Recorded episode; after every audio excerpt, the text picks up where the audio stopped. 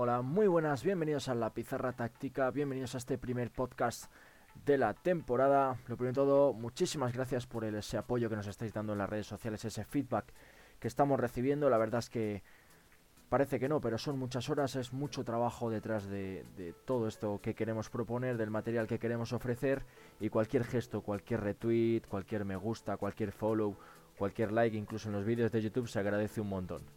Y bueno, sin más, doy paso a la introducción y os comento un poco de qué vamos a hablar en este primer podcast.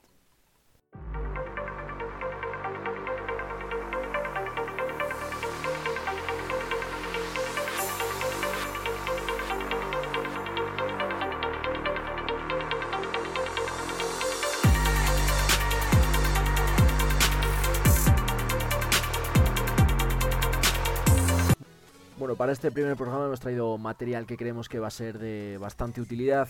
Comenzaremos con el partido, con el análisis táctico del partido de la última jornada de la Premier League que enfrentó a los dos equipos que ahora mismo están en el alto de clasificación, el Liverpool y el Manchester City.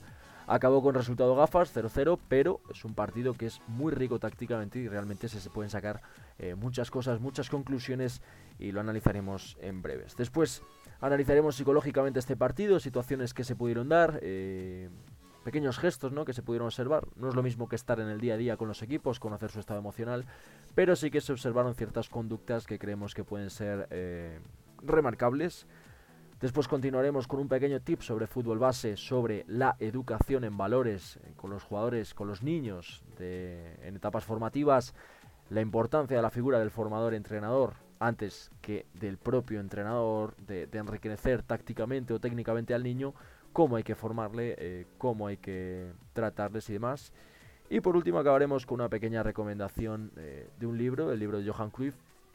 Ya sabéis que hay que intentar aprender, hay que intentar eh, investigar eh, de todos los medios posibles. Y el formato escrito es una de las mejores herramientas para, para poder precisamente eso, aprender, formarse y, ser mejor entrenador. Y bueno, sin más, eh, os presento a nuestro colaborador de hoy, Álvaro Sebastián Romero Zárate, boliviano, entrenador, licencia UEFA Pro, psicólogo deportivo. Creo que va a ser una persona que nos va a aportar bastante información y información que sea de, calidad. Y bueno, sin más, eh, hola Sebastián, ¿qué tal estás? Bienvenido a la pizarra táctica. ¿Qué tal Alvarito? ¿Cómo estás? Muy buenas noches. Encantado de estar en la pizarra táctica, un nuevo un nuevo sitio para poder hablar de fútbol, que es lo que tanto nos apasiona a todos y a todas las personas que seguimos este deporte y hacemos algo en este deporte. Eh, soy Sebastián, como ya se los dijo Álvaro, y soy entrenador de fútbol nivel 3, eh, lo vendría a ser UEFA Pro, y también soy licenciado en psicología, con especialidad en deporte, psicología deportiva y bueno, aquí en la pizarra táctica para hablar un poco de lo que engloba todo lo que es fútbol, no solamente en aspectos técnico-tácticos físicos, sino también aspectos mentales que influyen demasiado en el desarrollo de un partido, tanto a favor o en contra. Y bueno, analizando un poquito los partidos de cada fin de semana y, y sobre todo eh, pudiendo encontrar un espacio para hablar de lo que tanto nos apasiona a todos los que seguimos este deporte. Bueno, pues si te parece vamos a comenzar con ese análisis táctico del Liverpool 0, Manchester City 0.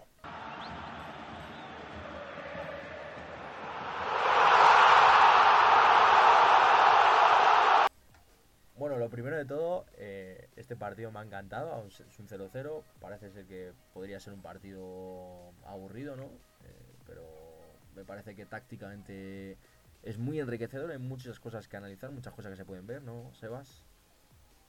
Sí, a ver, eh, uno cuando ve el resultado se puede encontrar con que es un partido aburrido, pero más bien creo que ha sido un partido muy entretenido a nivel táctico, muy rico sobre todo. El primer tiempo sobre todo muy trabado, pero estas trabas son porque creo que los dos equipos hacen bien las cosas, tanto defensivamente como ofensivamente. Creo que los dos hacen bien las cosas y es por eso que el partido se da de esta forma, ¿no? Pero es muy rico para sacar muchas cosas a nivel táctico sobre todo. Eso es. Bueno, empezamos con las con los sistemas. Eh, las alineaciones que ofrecen al principio del partido son Liverpool 1-4-3-3, con el sistema que suele venir jugando Jürgen Klopp.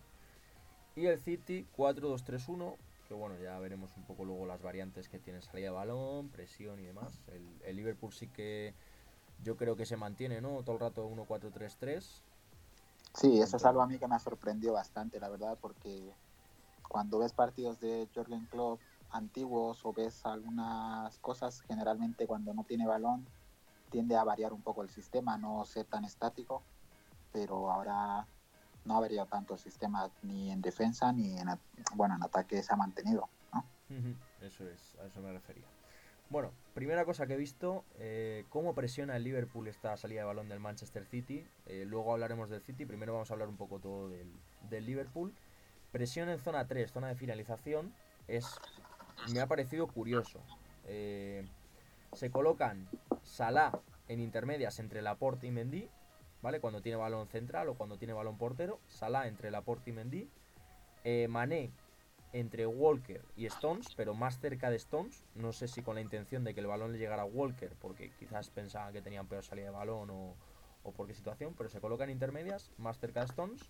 Y luego Firmiño, que sería el, el delantero centro, se coloca, bueno, su marca, entre comillas, es individual con Stones, pero tapando siempre línea con Fernandinho. Ya sabemos que el, el City sale con, con, un bloque de 3 más 1, ese 1 es Fernandinho, y lo que hace el Liverpool es un poco tapar esa salida con Fernandinho con Firmiño. Y luego, eh, cuando tenía balón el portero, no sé si te has fijado tú, eh, el bloque es los tres jugadores estos de los que hablo, los dejaban arriba, ¿vale? Con lo que, lo que acabo de decir de intermedias y tal.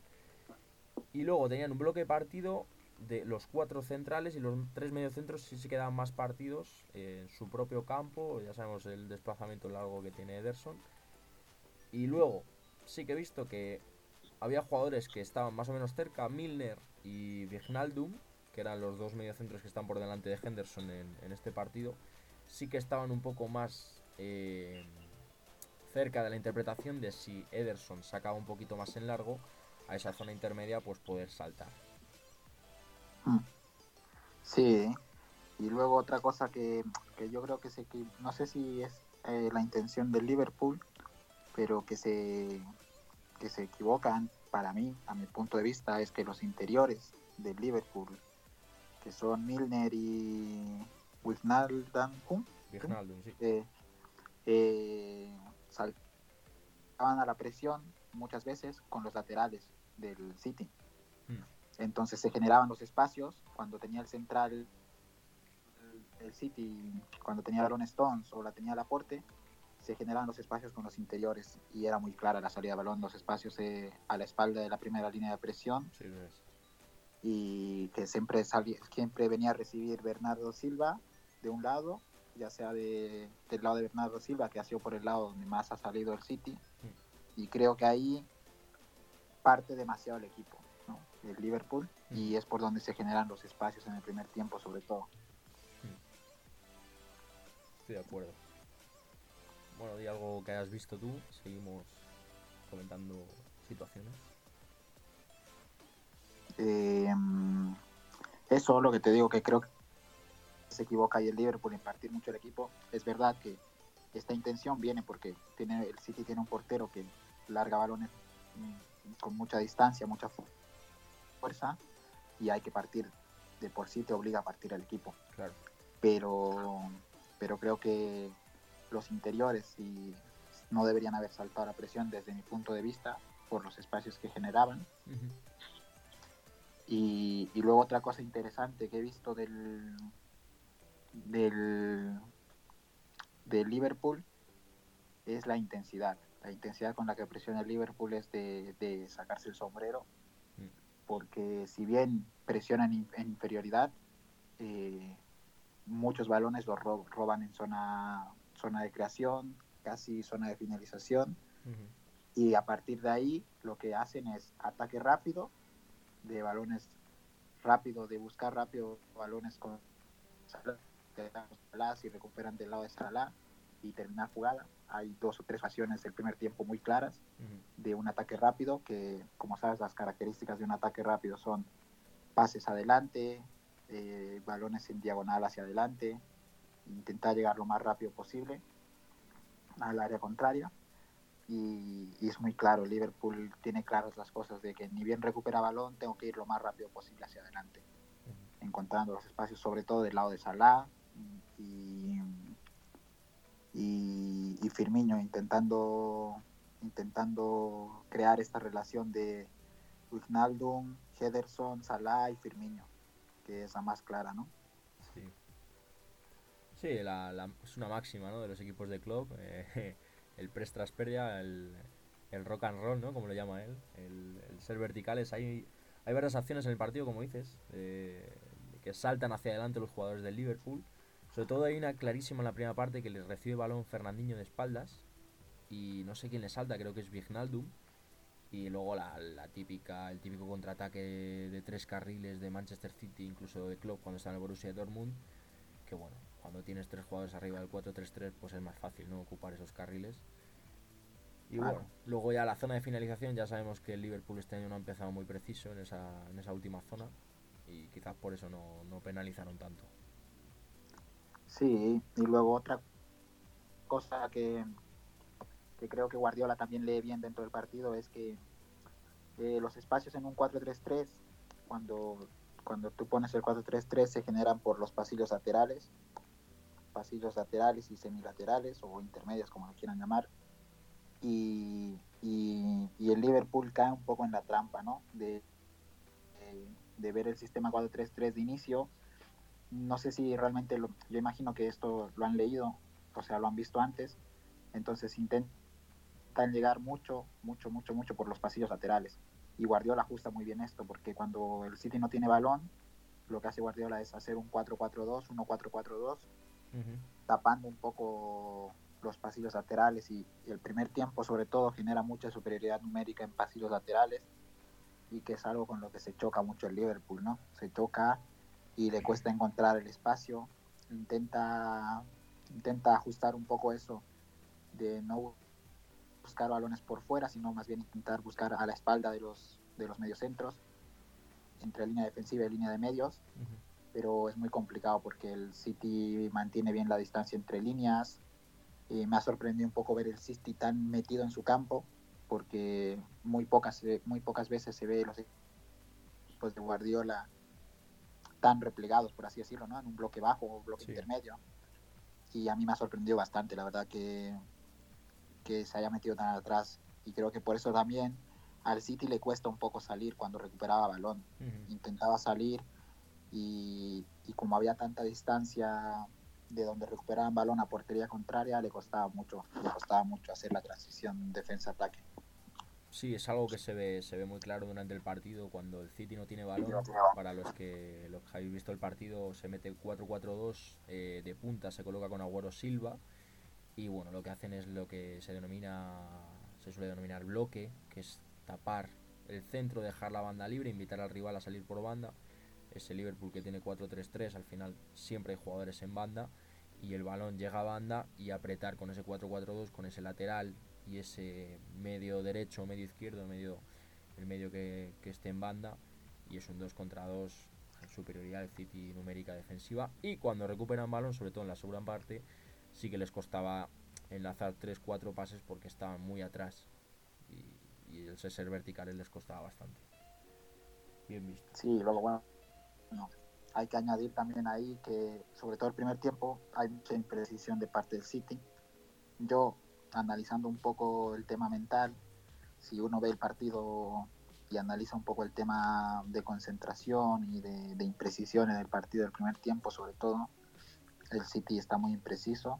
Yo imagino que tiene que ver por el nivel de activación que te genera ese estadio si uno ve el estadio, es una locura, es una locura como la gente grita, alienta al equipo y creo que se siente, ¿no? Es algo que como jugador muchas veces mantener el nivel de concentración y tu foco de mantener tu foco de atención en el partido es complicado.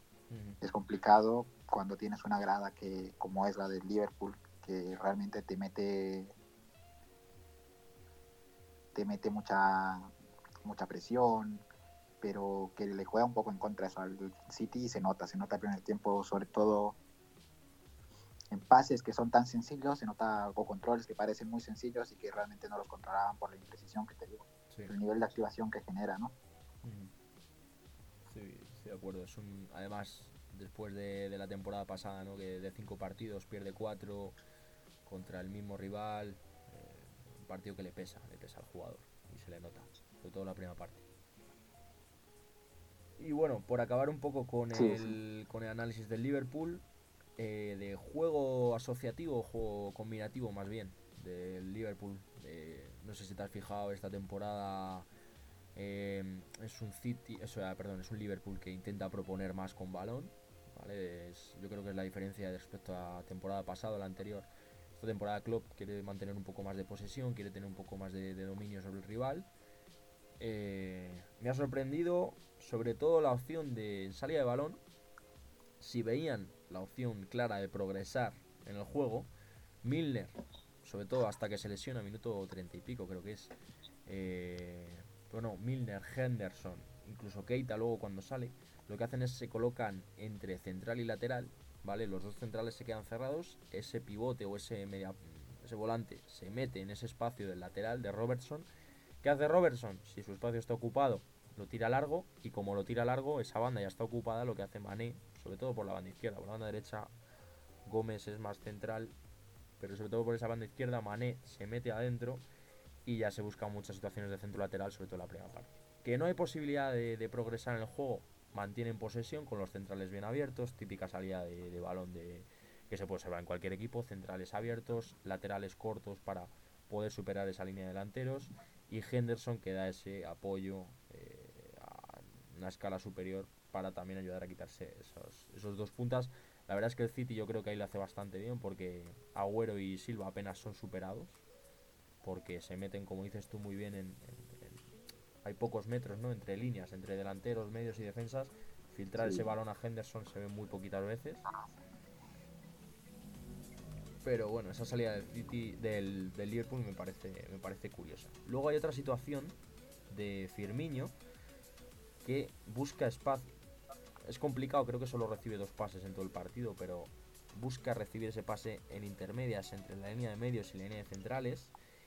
Y claro, yo me preguntaba, ¿por qué no salen los centrales con Firmino? ¿no? Al final eh, son cuatro centrales, bueno, cuatro defensas contra tres, ¿vale? En principio, luego lo diremos, pero Mendy está marcando a Salah, al hombre, y Walker está marcando al hombre a Mané. Y hay dos centrales para Firmino, Stones y Laporte. Entonces, claro, Firmino recibe un par de balones ahí en intermedias y me preguntaba, ¿por qué no salen los centrales? Y claro, luego si te pones a analizar el partido, si empiezas a ver las acciones repetidas, te fijas en que Salah y Mané lo que hacen es se colocan entre central y lateral. Entonces esto, esto lo que obliga es a fijar a los centrales. Porque si el central salta, eh, hay un gol creo de la temporada pasada que recibe el City contra Liverpool precisamente, que salta un central y el balón va ese espacio a la espalda del central, al, a Mane o a Sala, no recuerdo muy bien. Y es por eso que Firmino recibe ese, ese pase filtrado un par de ocasiones. Y bueno, luego por último, de esto que he visto del Liverpool, eh, ataque de centro lateral, hay centros de Robertson, hay centros de Milner, incluso del volante que, llega hasta línea de fondo, sobre todo en la banda derecha. Y de Gómez hay un par de centros. Y bueno, al final los que atacan ese centro lateral son los tres de arriba. Tanto Salah, como Mané como Firmino. Sí, sí. La verdad es que me quedo un poco con lo que dices a modo de terminar, que me ha sorprendido Liverpool de querer proponer más, de, no ser tan directo, de no ser eh, el equipo típico de las transiciones de club, mm. sino de querer tener más el balón. Y es muy claro en zona de creación, eh, cómo combinan, cómo tiene tú antes veías partidos de club y en zona de creación era todo ir adelante lo más rápido posible, mm. de llegar rápido de la portería, pero esta vez eh, veo un Liverpool diferente, diferente en el sentido de querer tener balón, de manejar los ritmos de partido. Y es verdad que luego una vez que llegan a zona de finalización eh, intentan llegar lo más rápido posible a finalizar jugada.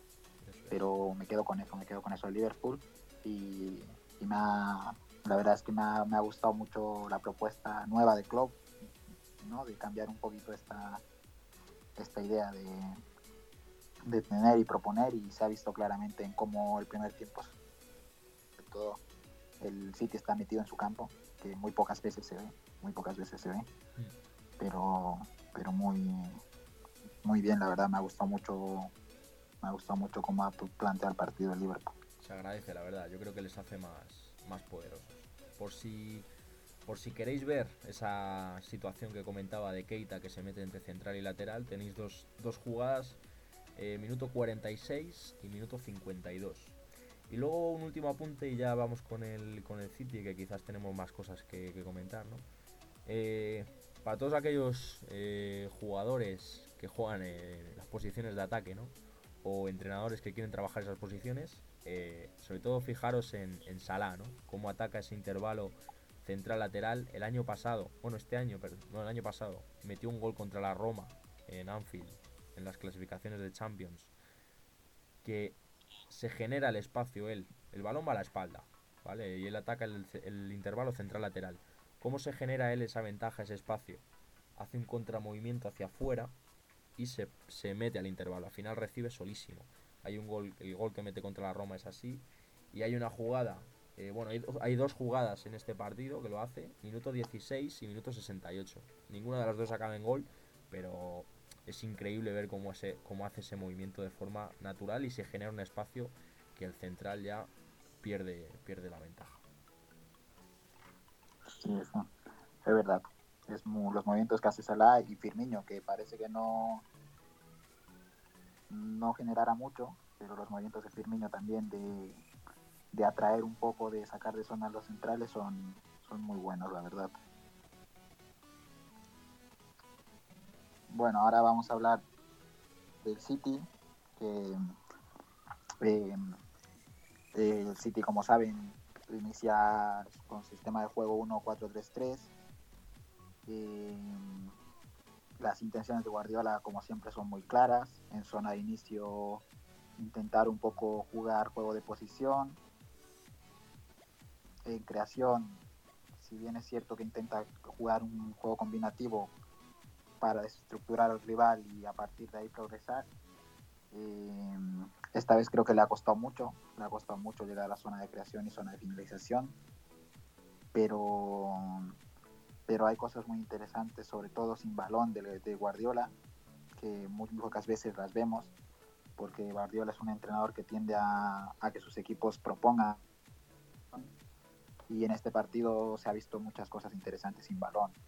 Eh, de mantener las líneas juntas, de que no, no genera espacios en, entre líneas, de, de, cómo presionar con 4-4-2, metiéndose metiéndose Mares, eh, perdón, Sterling y Mares en, la línea de medios, quedando como puntas Agüero y Silva. Y, y bueno, eso de inicio. No sé qué piensas tú, Álvaro. Sí, sin balón, yo tengo aquí destacado sobre todo el, el, planteamiento que cambia Pep Guardiola respecto al año pasado. Y es, el año pasado, la transición del Liverpool, como hablábamos, es mucho más vertical que este año, que este año que quiere tener más el balón. El año pasado era súper vertical, era recuperar balón y rápidamente buscar los tres de arriba. Y sí que es cierto que el año pasado en los partidos, eh, los vimos en, en verano, eh, los partidos del año pasado, eh, esos balones a la espalda, pillaba la defensa como, como muy débil. No sé por qué situación, pero muy débil. Entonces, eh, lo, que, lo que destaco de este partido del Manchester City es cómo corta esa transición, ¿no? Cómo los, la línea de 4 se parte completamente del resto del equipo. Esa línea de 4, Mendy marca al hombre a Salah. Hay situaciones que se ve a Salah y Mendy casi en el, en el, en el punto del centro del campo. Eh, Walker, como decía antes, marca a Mané los dos centrales están con Firmino, de tal forma que hay un defensa siempre libre, siempre hay superioridad en defensa. Y luego, ¿cómo evitar esa, esa transición? Si te fijas, hay muchas situaciones, minuto, yo tengo apuntado sobre todo minuto 15 y minuto 33, donde el equipo pierde balón y para que no le gane esa transición defensiva, hace un press hacia adelante, estilo Borussia de Dortmund de, de Klopp, transición hacia adelante para que por lo menos ese golpeo no sea preciso. Y le sale bastante bien. Creo que es algo que ha cambiado respecto al año pasado y, muy interesante, de hecho. Sí, sí, sí, la verdad es que me ha, me ha gustado cómo ha planteado el partido Guardiola en lo defensivo, en el tema de cuando no dispongo balón. Creo que por eso también el primer tiempo ha sido como muy, muy trabado, por así decirlo. Y, nada, muy interesante, la verdad, las intenciones de Guardiola. Luego el segundo tiempo creo yo que Guardiola ajusta algunas cosas de, de más que más que tener balón, de sin balón, defenderme y a partir de eso buscar el contraataque, hacer la transición. Creo que el City, si bien no domina mucho, no tiene mucho balón el segundo tiempo, eh, pienso yo que ha dominado el partido porque porque es la intención de Guardiola. La intención de Guardiola es darle un poco el balón y buscar que se equivoquen en ese pase que intentaban meter entre líneas. Eh, el Liverpool intentaba meter mucho pase por medio entre líneas, cortar ese balón y a partir de ahí salir. Y se ha generado unas tres o cuatro ocasiones de gol muy claras. Y a, causa de eso también viene el penalti de una transición. Y creo que claro dominador el, el Manchester este City a partir de lo que propone Guardiola, ¿no? un poco sin balón. Sí, la segunda parte sobre todo inicia 20 minutos 25 del de Liverpool que tiene balón, pero no, no, es, no es un ataque de, ir a hacer daño, es un ataque de simplemente mantener la posesión del balón, de, tener el control del esférico, pero no el control del partido. Y sí, que es cierto que el, que el City se mete un poco, no te digo se mete atrás, pero sí que se, se junta, junta un poco más las líneas y las tres ocasiones más claras del partido las tiene el City, bueno, del partido, la segunda parte las tiene el City y de hecho es curioso, ¿no? Porque son las tres jugadas, eh, las tres jugadas son de tercer hombre. tengo apuntado minuto 60, triangulación, bueno, triangulación, tercer hombre, Agüero Silva y acaba Marez, finalización que se va rozando el palo. Y luego la del minuto 84, que es otro tercer hombre, eh, Gabriel Jesús, Silva Sane, y es la jugada del penalti que luego falla, falla Marez. Claro, sí, sí. Pero es, creo que son las intenciones de Guardiola. Creo que se da cuenta que el Liverpool fallaba mucho el pase entre líneas. Era porque el primer tiempo falla mucho ese pase. Y que adelantaba mucho las líneas. De momento veías a un Liverpool con solamente dos centrales y en algunas situaciones de partido y se da cuenta de su Guardiola por lo que uno puede leer el partido y a partir de eso es lo que quiere, ¿no? Que puede parecer que domina más el Liverpool por la posesión de balón, pero eso es un poco relativo. Al final creo que las intenciones son claras de Guardiola y el que domina al final del partido son al que le salen las intenciones. Mm. No sé qué piensas de eso. Sí, sí, sí, estoy de acuerdo completamente. Y bueno, luego por, por finalizar un poco este, este, análisis táctico, tengo apuntado un poco la, salida de balón que propone el Manchester City, ¿no? que es un poco la que se puede un poco estudiar de, Guardiola. Es lo que más lo que más se puede proponer, sobre todo en la primera parte. La segunda está el minuto bien pasada, la segunda parte no, no tiene una posesión larga. Pero la primera parte la posesión la tiene casi todo el rato el City y bueno, la salida de balón típica del, Manchester City estructura 1-3-1-4-2, donde esa línea de 3 la forman Walker, Stones y Laporte. Fernandinho da ese soporte para superar su objetivo es quitarse los puntas. Y luego, sí que es curioso esta en este partido la variante que mete, porque el resto de partidos de, de la Premier League eh, esa estructura es de 3-1. Pero en este partido, como el Liverpool salta hacia adelante o salta al hombre, es Bernardo Silva, como me comentabas tú antes de, grabar el podcast, es Bernardo Silva el que se mete ¿no? en línea con Fernandinho y hace una estructura de 3-2. Sí, sí, sí, sí. Y que, genera mucho espacio a la espalda de la primera línea de presión. Y la mayoría de los balones que salen, que sale el City de presión, es por Bernardo Silva, por el espacio que genera la presión del, del Liverpool. Sí, hay, dos situaciones clarísimas de, Bernardo Silva cuando, cuando se coloca en esa línea de dos con Fernandinho. Tengo ya apuntado minuto 48 y minuto 62. Y son las siguientes. Viene Bernardo Silva y se pone en línea de dos con Fernandinho. Entonces hay dos opciones. Si Milner, Milner perdón, eh, le, persigue al hombre, significa que a la espalda de Milner eh, se genera un espacio, porque recuerdo que el, Liverpool estaba muy partido atrás por el golpeo largo de Ederson. Entonces, ¿quién, ¿quién ocupa ese espacio? Walker. Walker deja la línea de 3 y se mete a la espalda de Bernardo Silva y ese balón picadito por encima de la línea ya se quitan a los tres eh, delanteros y a Milner, ¿vale? Y luego la otra situación es Bernardo Silva se coloca en esa línea de 2 con Fernandinho y Milner no salta a Bernardo Silva. ¿Qué pasa en esta situación? Bernardo Silva está solo. Entonces, hay muchas situaciones de estas en las que Ederson o incluso el central le daba filtra balón a Bernardo Silva y como está solo se gira y ya se ha quitado a la línea de tres de arriba. Sí, eso es. Y luego otra cosa interesante en la salida de balón es cómo hacen tan amplio el campo y tan profundo.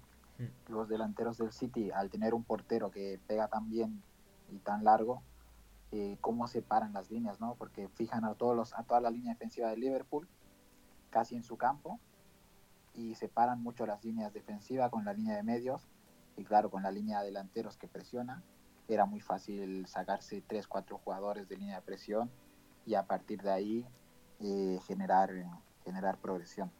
Eso me ha gustado mucho, como, como realmente tener un portero que pegue tan bien te puede generar tantas cosas, dejando gente arriba, fijando a los centrales. Sí, es algo para reflexionar. Ahora en las pruebas de, de, equipos va a haber que estar haciendo saques de puerta con, con, los porteros, porque la verdad es que da, da muchas posibilidades. Sí, sobre todo te genera mucho balón a la espalda. Y hay alguna también clara de estas que mete balones a la espalda. Ederson Agüero, sobre todo la primera parte, si, si, no, recuerdo bien.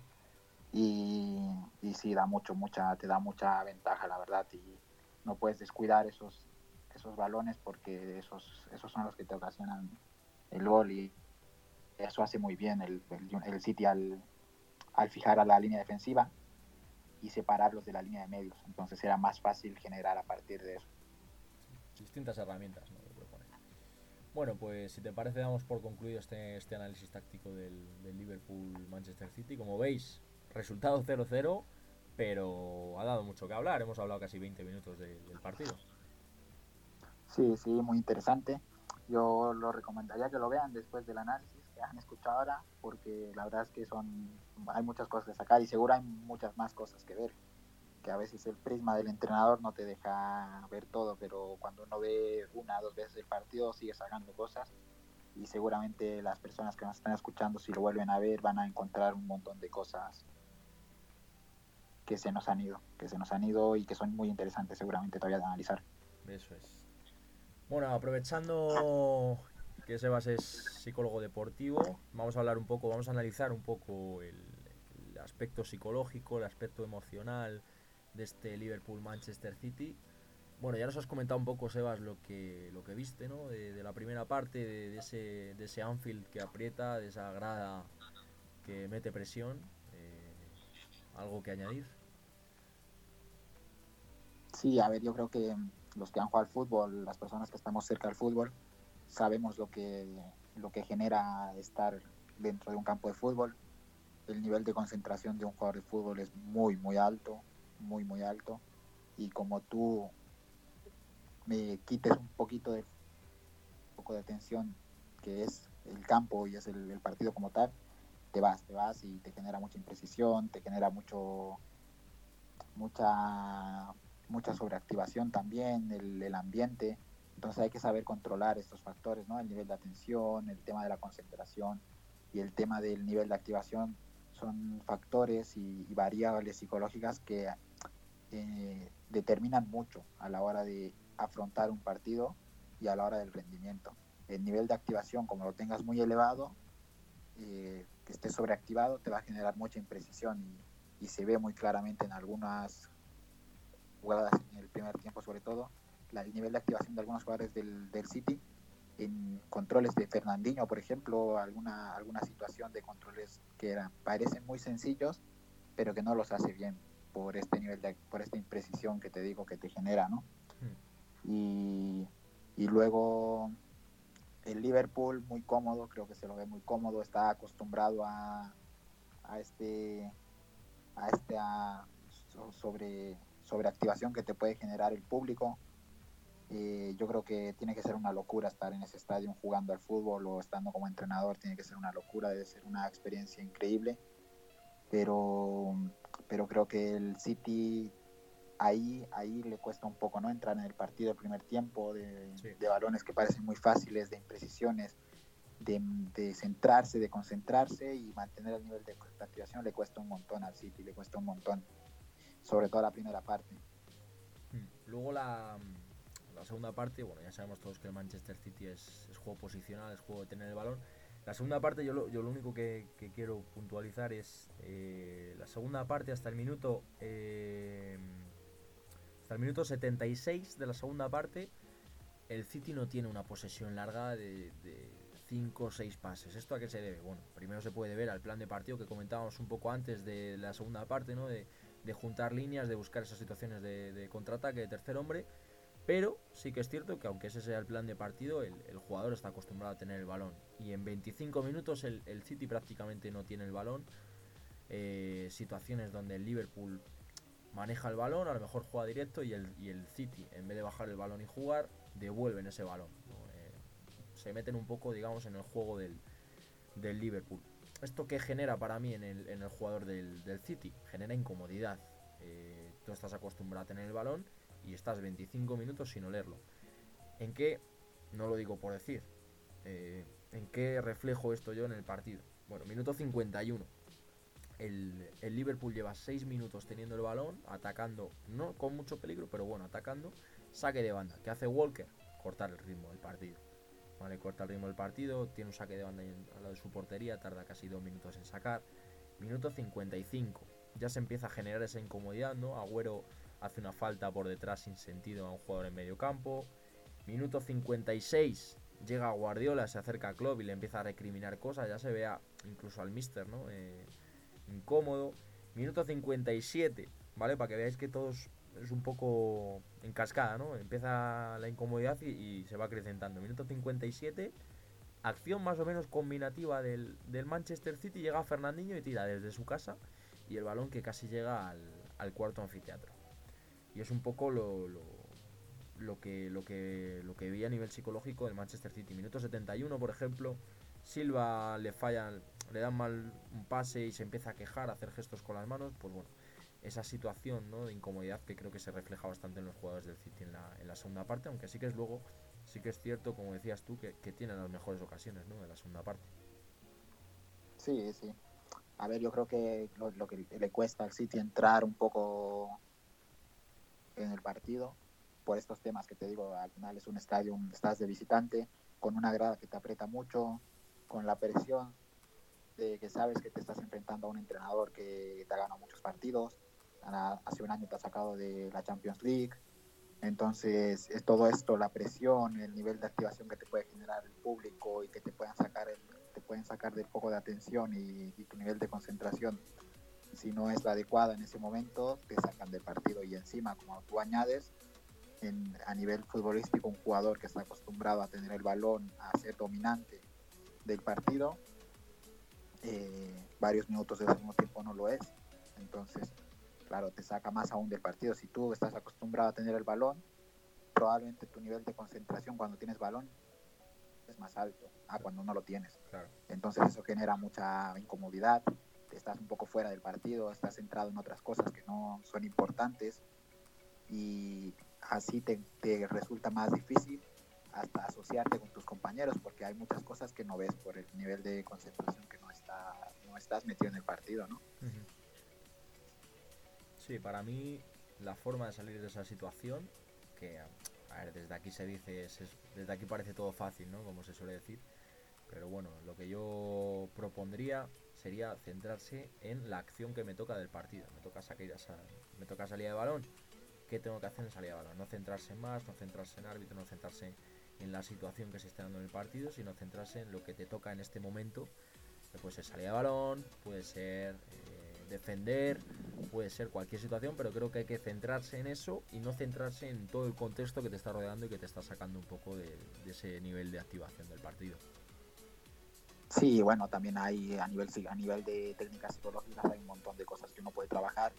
Entre esas puede ser la técnica de relajación, que tú sabes que vas a ir a un campo así, pues intentar eh, técnicas de relajación antes del partido o o, enseñarle al jugador a cómo mantener su nivel de activación, que también se puede hacer, enseñarle técnicas de respiración, que es muy importante.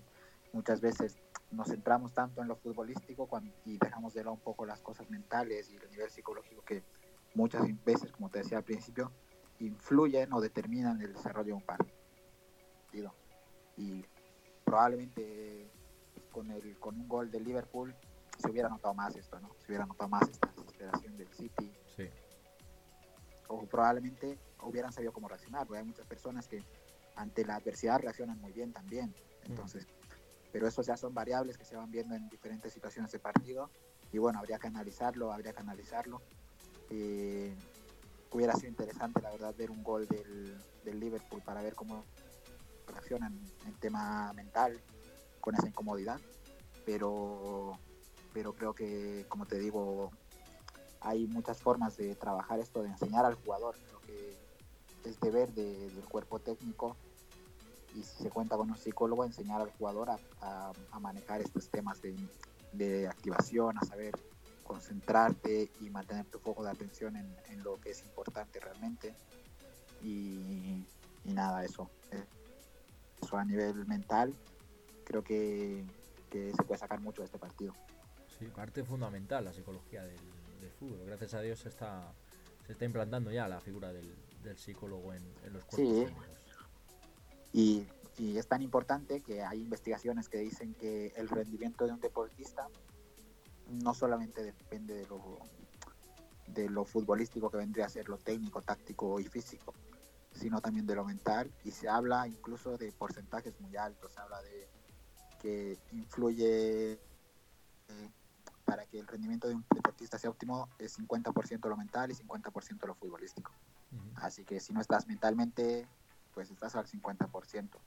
Y si solo estás mentalmente, también estás solo al 50%. Al final, todo va de la mano, todo va de la mano. Eso es. Y hay que, hay que algo que mencionar, que mucha gente confunde y cree que la psicología solamente se aplica al tema de las emociones de un jugador de fútbol, pues eso también es una cosa que hay que desmentir. La psicología deportiva en realidad lo que hace es eh, también trabajar con rendimiento, ¿no? O sea, optimizar el. Lo que quiere la psicología deportiva es que a partir de todo esto se optimice el rendimiento, de sacar el máximo rendimiento del deportista. Entonces, uh -huh. mmm, es un poco confuso esto, ¿no? Cuando uno habla de psicología en el deporte, mete mucho el tema de la emoción claro. y de lo que habla de la psicología, pero la psicología de deporte, aparte de también sabe enseñarle al jugador a controlar sus emociones, también va un poco del tema del rendimiento y te puede aportar mucho, te puede, te puede optimizar el rendimiento al 100% si tú trabajas bien el tema psicológico. Eso es, para eso está la, la pizarra táctica, ¿no? Para, para ayudar un poco a los... Para eso está, para enseñar algunas cosas. Bueno, más adelante enseñaremos alguna técnica de, de estas sencillas que podemos hacer en el equipo para, para optimizar un poco, no solo rendimiento, si hablamos de fútbol base, a nivel de aprendizaje también. Así que Así que ya estaremos hablando un poco más profundo de estos temas. Eso es. Ya sabemos que el entrenador de fútbol base es, preparador físico, es entrenador, es psicólogo, es médico, es, es de todo. Y bueno, hablando un poco de, fútbol base, hoy vamos a hablar eh, educación en valores, ¿no? El tema de, de la importancia de, de, la figura del formador-entrenador. Bueno, lo primero, al hablar de fútbol base tenemos que ser conscientes de que, de que estamos entrenando niños que no son adultos, que que están en etapa de formación y precisamente por eso no es importante esa formación, esa educación en, valores, que tengan buenos, buenos valores de cara a, a cuando sean adultos, ¿no se vas? Sí, a ver, yo creo que lo importante del fútbol de formación, primero, es asumir el rol que tenemos nosotros, como dice, formadores de formación. Somos antes que entrenadores, creo que tenemos que ser formadores, y ser formadores implica muchas cosas, no solamente a nivel de valores, sino a nivel de fútbol, enseñarle el porqué, eh, un pase, el porqué de las cosas, enseñarle a tomar decisiones a nivel de fútbol, a nivel de enseñarle a ver los espacios de las asociaciones que se pueden crear y más que darle las cosas por darle, ¿no? Y, y luego, y luego está el tema de valores, que es muy importante dentro del deporte y dentro del fútbol porque creo que nos tenemos que dar cuenta de que eh, por más que sea un jugador profesional y que juegue en la élite del fútbol, antes que ser futbolista es persona. Y una persona tiene que tener valores, tiene que tener valores y eso se hace desde niño. Entonces creo que es muy importante el rol que tenemos como entrenadores y como formadores, primero de formar personas y luego futbolistas, porque creo que si no va de la mano, es un poco complicado, ¿no? Si al final esto del fútbol también es complicado, ¿cuántos niños llegan a, a, jugar en primera división o a jugar a nivel profesional? Entonces, si por lo menos podemos aportar desde el fútbol eh, la formación de personas con valores buenos y adecuados, seguramente cuando estos niños lleguen a ser lo que tengan que ser, porque seguramente muchos de ellos no serán futbolistas, serán ingenieros, serán lo que tengan que ser, pues que sean niños que han crecido con valores, con una con una con un compromiso eh, y con todos los valores que se puedan dar en el deporte. Entonces creo que tenemos que usar el fútbol como una herramienta de, transmisión de valores que puedan aportar mucho al crecimiento de una sociedad, ¿no? en mm. este tema. Mm, al final es algo es algo complicado, ¿no? De, explicar en quizás en, un podcast. Creo que que sí, ¿no? Que todo el mundo sabe que, es importante esa formación en valores, que es importante saber que estamos trabajando con niños, pero muchas veces no, no cuidamos esas situaciones, ¿no? Muchas veces nos estamos jugando el ganar un partido o el perder un partido y, no somos... Eh, no, no, actuamos acorde a, los valores de a lo mejor de compromiso, de esfuerzo, de, de respeto que a lo mejor deberíamos eh, cumplir. Yo sí que tengo un, pequeño truco, entre comillas, ¿no? una pequeña herramienta que utilizo con, con mis equipos, sobre todo en fútbol base, que es la de que los propios niños eh, sean los que dicten los valores que van a, definir el grupo y lo hacemos lo solemos hacer en pretemporada, ¿no? cuando todavía no nos estamos conociendo, estamos conociendo cómo, cómo, queremos jugar y demás.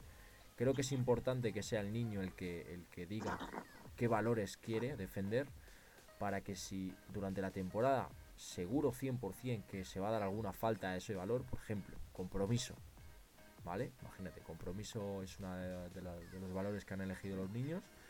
Eh, imagínate que están viniendo, por ejemplo, por poner un ejemplo así súper exagerado, eh, están viniendo todos los niños desconvocados a ver los partidos y hay un niño que lleva dos partidos sin jugar a lo mejor y, empieza a faltar. Ha venido siempre y empieza a faltar. Pues bueno, se puede hacer un poco referencia a esos valores de, a ese valor de compromiso porque son ellos los que lo han dictado a principio de, temporada. Sí, sí, al final es lo que te digo, estas cosas, mucha gente, muchos entrenadores, damos mucha importancia al tema de cosas con el balón, por así decirlo, ¿no?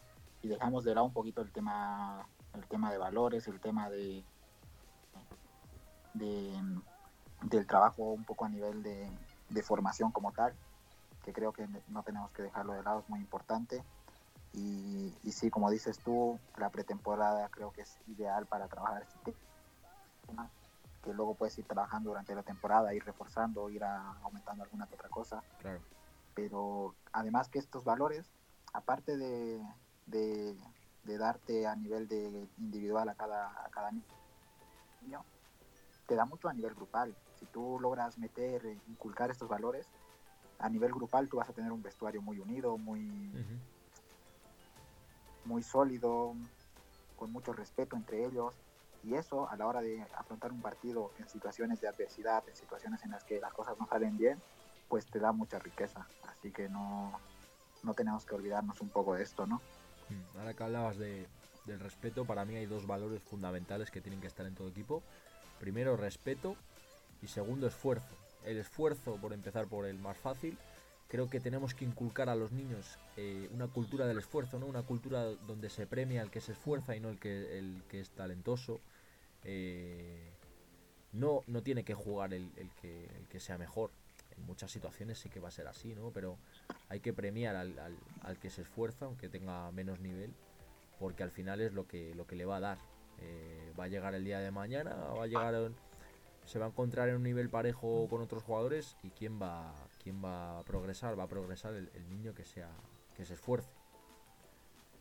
Y luego el segundo valor, Segundo valor, el respeto, respeto al árbitro, respeto al rival, respeto incluso al entrenador. Creo que eso a día de hoy es, un tema complicado porque ya sabemos que la generación millennial tienen todo a su disposición y creen que, rival y árbitro también le, como que les pertenece, ¿no? Que, se tienen que portar bien porque, porque son ellos. y es algo que, creo que no se trabaja tanto y que hay que trabajarlo porque es, importante el respeto.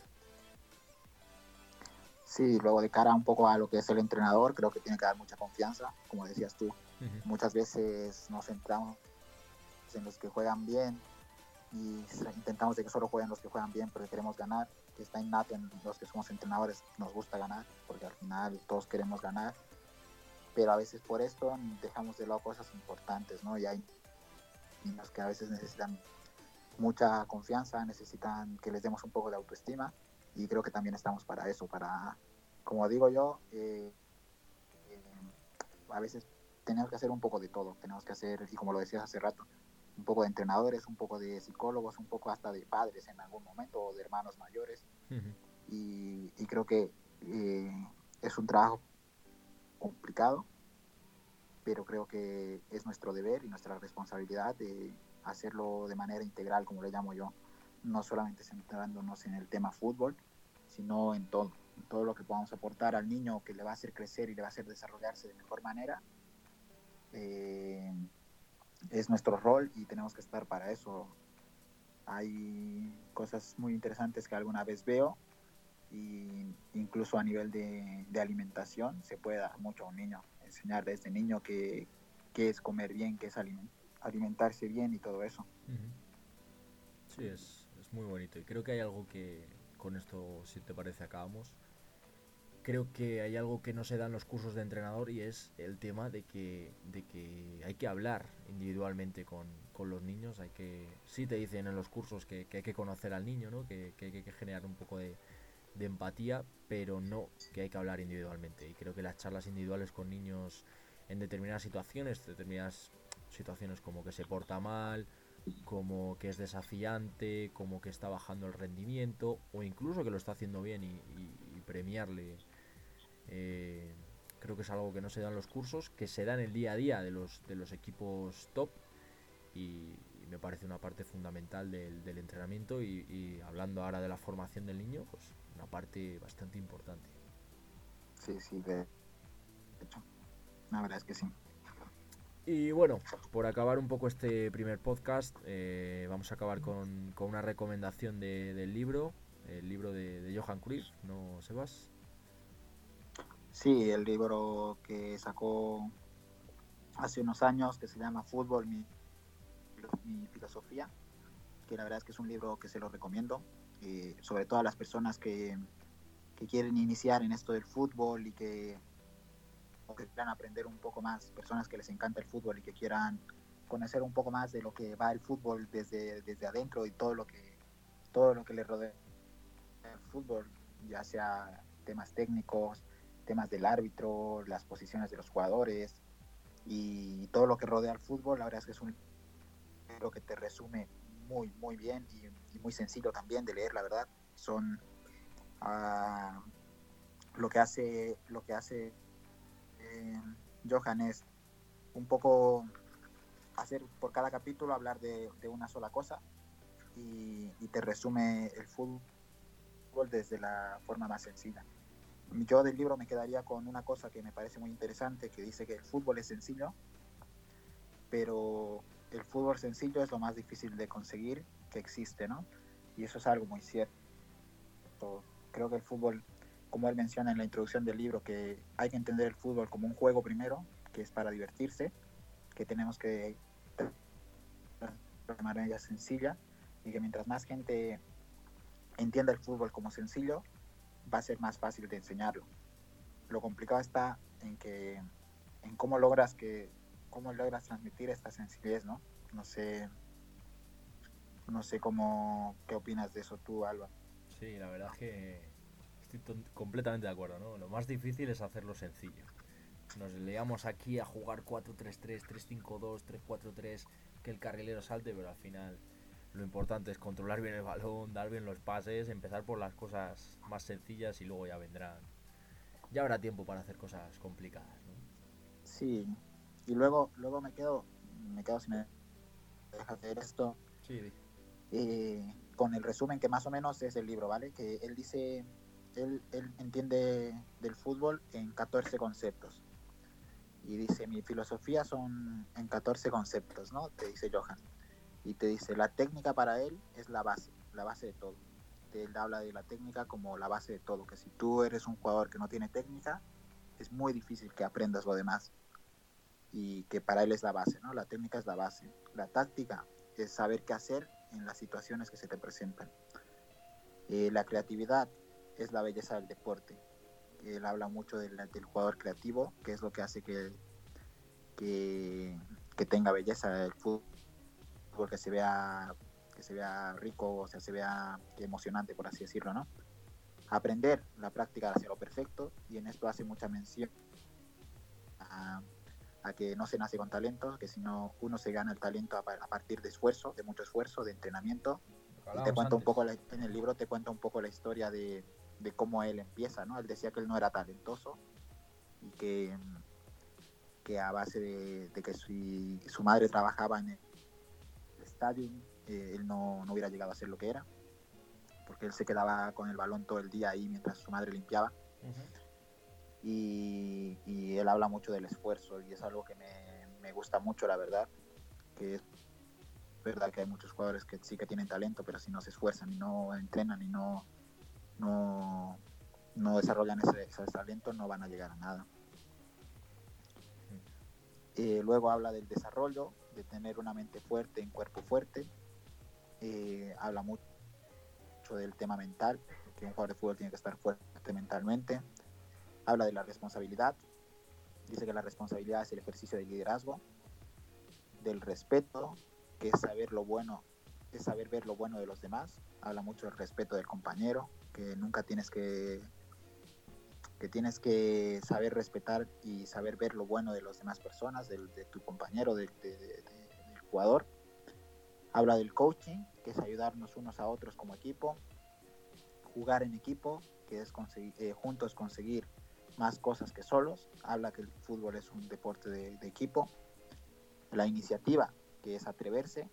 La personalidad, sé quién eres jugador de equipo solo no se puede, integración, comparte la diversión con los demás y el compromiso social que es la base para todo. También en el deporte él habla de, de habla mucho del tema de valores, de lo que hablábamos hace poco. Uh -huh.